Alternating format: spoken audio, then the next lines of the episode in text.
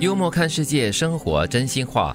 太多人对自己的人生没有兴趣，却对别人的人生充满意见，指手画脚哈、 指手画脚比较容易。嗯 对啊，这样子啊，人们啊，对自己本身的生活哈、跟人生的目标哈、好像都没有多大的关心，反而是关心别人的，就很八卦咯。嗯，焦点摆错，是这样。对，有时会从别人的生活中来给自己的人生注入一点哦乐趣。哦，或者是觉得哎，我给别人提出了意见过后，我的生活好像显得更加有意义了哈、我更有人价生值了。像看戏， 看戏比较有趣啊，。对，你看别人的戏这样子、哦，对啊，特别是真如的果你提出了意见，别人采纳了之后，你就觉得说，哎，我的价值有我存在着。对，我觉得充满意见这件事情哈、是有时候你做的不好的话，会很讨人厌的，指手画脚嘛。我的生活你干嘛来干涉呢？对不嗯对？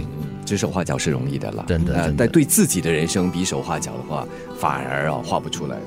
别人再多的开导和安慰，都比不过自己渐渐看开以后，默化成养分来的有用。嗯，最终还是靠自己。嗯，所以也是延续了第一句的，就是别人的各种意见哈、开导哈、其实实际上只能够给你一些小小的意见跟提示。对那最重要的，最后呢，就是由你看你自己要怎么做了。这个叫听就好，嗯嗯嗯，很多时候在比如说心情啊、心态啊、心理状态啊。还有精神啊，真的就是要靠自己的一个转念，别人之前的一些开导啊、安慰啊，它算是一个指引，嗯把你推向，尽量推向那个方向。对对对但是最终那个钮，你要不要去按？那道门，你要不要主动去开？还是要靠自己的。对，尤其是当事情刚发生的时候，可能自己的心里面有一些坎是过不去的，或者是混乱迷失。啊，对，别人的提示跟开导是蛮重要的。嗯但是呢，接下来的动作就是要看你自己怎么做了。嗯，就好像我们身体生病了嘛，去看医生，医生配给你药，嗯你吃药是一回事，但是你有没有好好休息？对你有没有借口？又或是你依旧乱吃乱喝的，然后这个作息完全不顾 及，对那你怎么康复呢？长大以后，对好朋友的定义就只剩下放心交付弱点的人，以及可以舒服相处的人。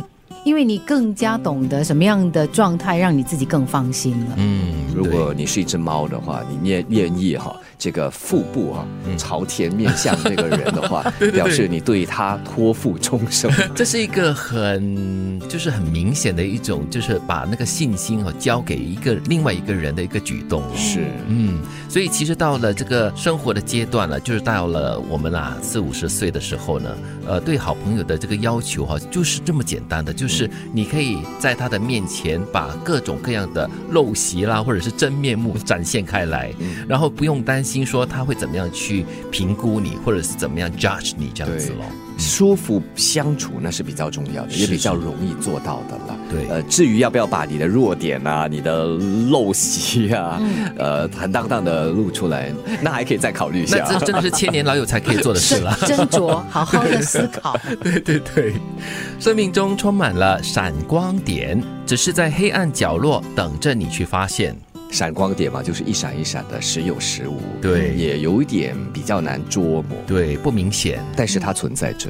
所以我在想哦，其实这段话是不是也在提醒我们，就算你在一个黑暗处，嗯嗯，你也不要害怕，因为在黑暗处会出现闪光点。对呀、柳暗花明又一村嘛，或者是我们常常就是说，呃，某种机会或是某一个人哦，总在一个街角的转角处等着你。嗯嗯就是一些好事哦，是可能埋伏在某一些地方的，要等到你自己去发掘。嗯，因为是闪光点嘛，刚才说了一闪一闪的，时有时无。当它一亮起的时候，你要把握时机，抓紧。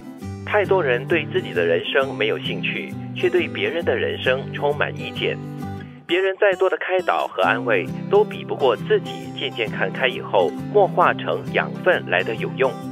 长大以后，对好朋友的定义就只剩下放心交付弱点的人，以及可以舒服相处的人。生命中充满了闪光点，只是在黑暗角落等着你去发现。